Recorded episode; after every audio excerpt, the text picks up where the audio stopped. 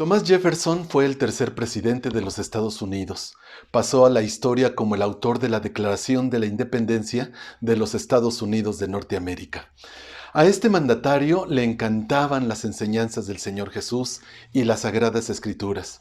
De hecho, dijo alguna vez, la Biblia es el código moral más sublime y benevolente que ha sido ofrecido jamás al hombre.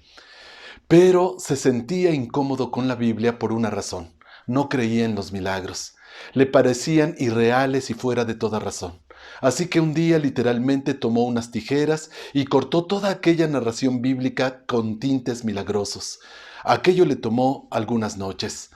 Cuando terminó, no solo había quitado todos los milagros naturales y de sanidad que hay en las Sagradas Escrituras, también quitó el nacimiento virginal de Jesús, toda referencia a los ángeles y la resurrección de Cristo. Y el libro sagrado terminó siendo una Biblia mutilada, y ya no puede llamarse Biblia, sino un simple libro.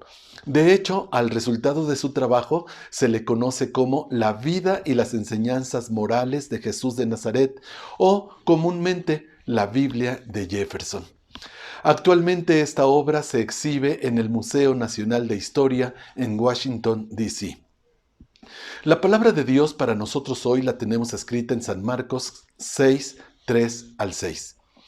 Y decían, ¿no es este el carpintero, hijo de María, hermana de Jacobo y de José, y de Judas y de Simón? ¿No están también aquí con nosotros sus hermanas? Y se escandalizaban en él. Mas Jesús les decía, no hay profeta deshonrado sino en su tierra y entre sus parientes y en su casa. Y no pudo hacer allí alguna maravilla y estaba asombrado de la incredulidad de ellos. ¿Por qué hay personas que no creen en los milagros? ¿Por qué hay quienes buscan y encuentran explicaciones que suenen lógicas y dentro de toda razón para los eventos que a todas luces son sobrenaturales? ¿Sabe por qué es más fácil rechazar los milagros que aceptarlos? Porque así no nos arriesgamos a una decepción. Total, si un milagro que deseamos o esperamos no ocurre, no nos tambalea, porque de todas maneras no esperábamos que ocurriera. Mucha gente se parece a aquella mujer que asistió a un servicio cristiano y el predicador habló sobre el tema de la fe. Escuchó el sermón que decía que la fe mueve montañas. Queriendo poner en práctica lo que había escuchado, llegando a su casa hizo una oración. Casualmente resulta que donde ella vivía, enfrente, había un cerro que le impedía ver más allá de ese montículo. Cada vez que ella abría la ventana de la casa, lo que estaba allí era un cerro que literalmente le daba en las narices. Así que esa noche le pidió a Dios que quitara ese cerro de su vista y puso toda la fe disponible y se acostó a dormir. A la mañana siguiente, esperanzada, abrió la ventana y, oh decepción, el cerro seguía allí. Entonces, para su, para su propio consuelo, dijo, ya sabía yo que no se iba a quitar. Cuando sabemos en nuestro interior que los milagros sobrenaturales no ocurren, entonces no hay decepción cuando queremos uno y éste no llega. Pero paradójicamente hay una ley no escrita que rige todo esto. Nuestra experiencia reafirma nuestras creencias. Se lo voy a repetir para que le quede bien claro. Nuestra experiencia reafirma nuestras creencias. Ahora se lo voy a explicar. El que no cree en los milagros no recibe milagros y así confirma lo que ya creía. Por el contrario, el que sí cree en los milagros recibe milagros y así reafirma y comprueba lo que ya creía. La palabra de Dios nos cuenta de dos hombres que requerían un milagro y el Señor les reveló cuál era la clave para recibirlo. Vamos a leerlo. Y pasando Jesús de allí, le siguieron dos ciegos dando voces y diciendo, Ten misericordia de nosotros, hijo de David. Y llegando a la casa vinieron a él los ciegos, y Jesús les dice, ¿creen que puedo hacer esto?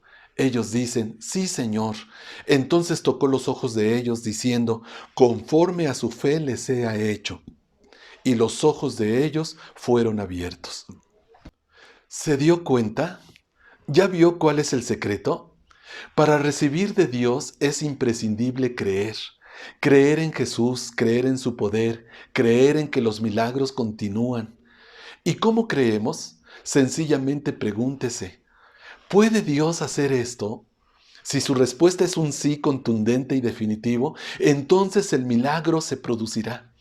Pero si no creemos, no recibiremos. Recuerde que tener fe no es tratar de convencer a nuestra mente, no es apretar los ojos al orar o apretar los puños porque suponemos que así pondremos más fe cuando clamamos. Simplemente sepamos que Dios puede. Y si Él puede, entonces somos candidatos para recibir un milagro. ¿Puede Dios quitar el cáncer? ¿Puede Dios sanar el coronavirus? ¿Puede Dios darnos pan en medio del hambre? ¿Puede Dios proveer un empleo en estos tiempos de crisis? ¿Puede Dios sanar y salvar nuestro matrimonio? ¿Puede Dios liberar a nuestros hijos de algún vicio o adicción? Recuerde lo que el Señor Jesús le dijo a esos dos hombres ciegos. ¿Creen que puedo hacer esto? Hoy el Señor nos hace la misma pregunta. ¿Qué le va a responder? Dígale, Señor, yo creo, creo que puedes hacerlo, creo que para ti no hay imposibles, creo que en este momento recibo el milagro. ¿Desea que hagamos una oración? El Espíritu Santo me hace sentir que habrá milagros grandiosos como resultado de este mensaje. Quiero orar con usted y por usted. ¿Qué le parece si se arrodilla ante el Señor? Ore juntamente conmigo, levante sus manos, crea que Dios puede y reciba de Dios la bendición. Dígale, Señor, esta es la hora en que yo recibo de ti la respuesta. Hoy recibo el milagro que tanto he esperado. Creo que puedes. Creo en tu poder, creo en tu sanidad, creo en tu provisión. Cierre sus ojos y hagamos esta oración de fe. Padre amado, en el santo nombre de nuestro Señor Jesucristo, pedimos que irrumpas en nuestras vidas y obres lo que para nosotros es imposible. Creemos que tú todo lo puedes. Ahora mismo están algunos o muchos de tus hijos esperando un milagro. Necesitan sanidad, necesitan liberación, necesitan provisión económica, necesitan ayuda en su matrimonio, necesitan una intervención en sus hijos. Todopoderoso Dios, creemos que puedes, creemos en tus milagros, creemos en tu gracia y tu misericordia. Actúa por tu grande amor a nuestro favor. Extendemos nuestras manos y recibimos tu poder, recibimos tu regalo, recibimos tu, tu manifestación. Ahora mismo, en el poderoso nombre de Jesús, decimos que hay salud, decimos que hay bendición, decimos que hay gracia Ahora mismo, en el nombre de Jesús, esperamos una grande manifestación de ti. Señor, tus milagros no han terminado, tu gracia no ha cesado, tu misericordia no se ha retirado.